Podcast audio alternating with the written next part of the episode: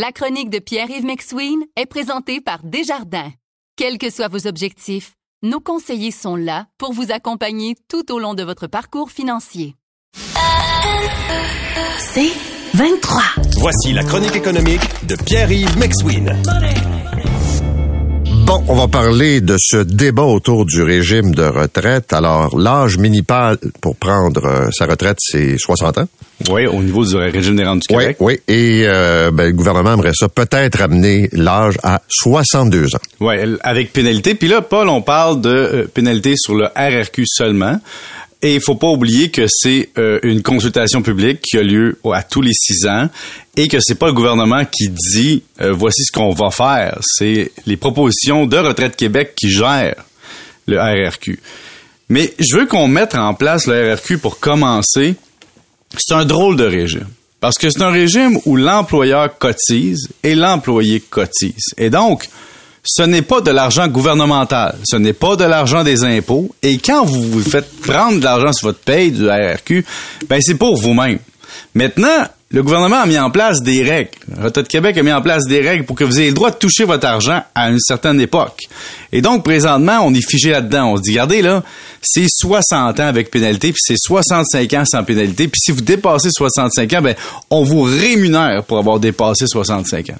Une fois cette réflexion-là faite, dans une société de parfait libre choix, on dirait, ben, regardez, là, c'est de la retraite qui appartient aux retraités. On peut-tu faire ce qu'on veut? Oui. D'un côté, pourquoi on garde un certain contrôle? C'est pour étendre la rente? C'est pour avoir une protection collective? C'est pour protéger les, les épargnants contre eux-mêmes? Si tu dis aux gens, tu peux piger dans ton RRQ quand tu veux, comme tu veux, c'est pas sûr que tout le monde penserait à quand il y aurait 82 ans semi-malade dans un CHSLD. Tu sais, on penserait pas à ça. Euh, euh, protection aussi d'une capitalisation adéquate.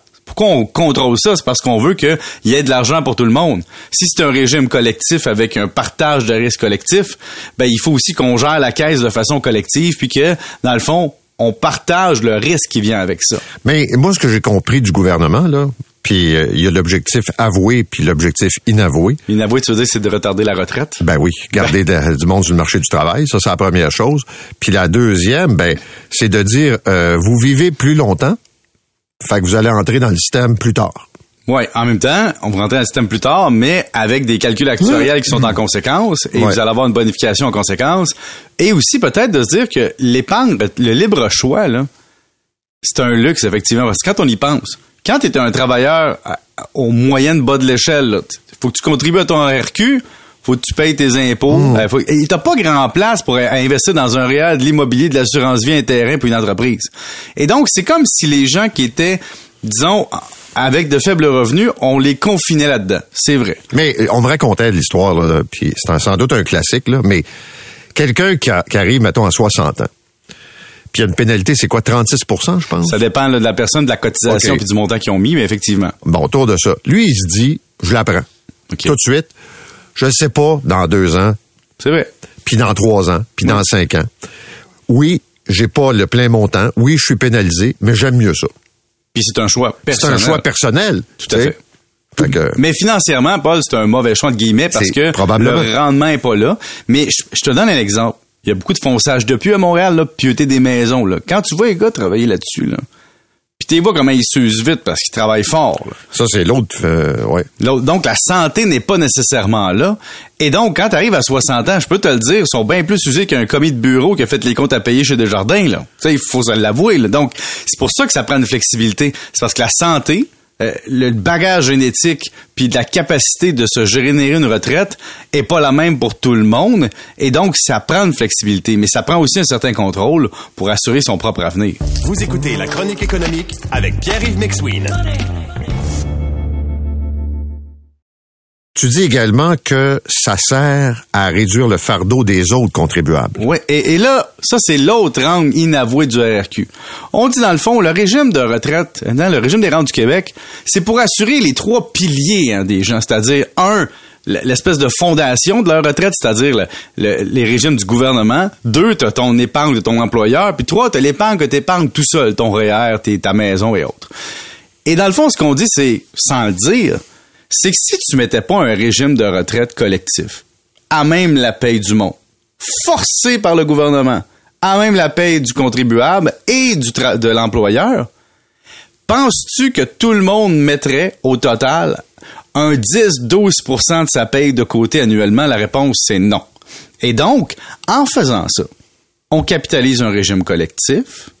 Et quand on arrive à la retraite, on a la sécurité de vieillesse du fédéral, plus notre part du régime de retraite qu'on a cotisé, le RRQ. Et ça, ça fait en sorte qu'on a un revenu minimum.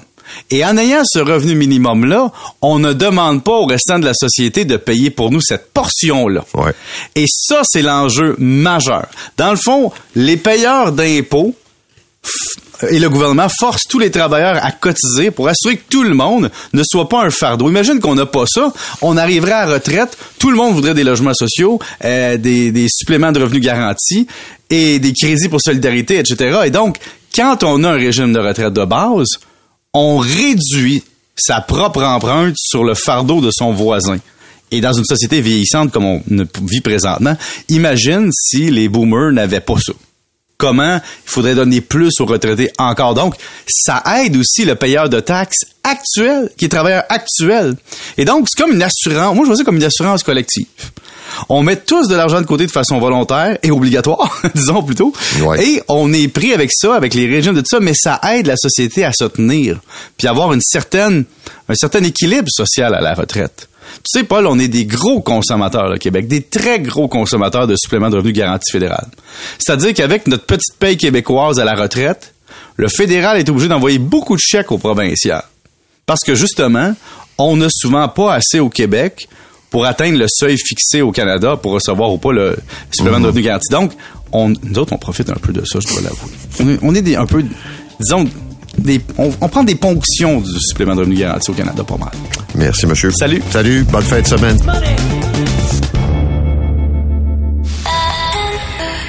C'est 23.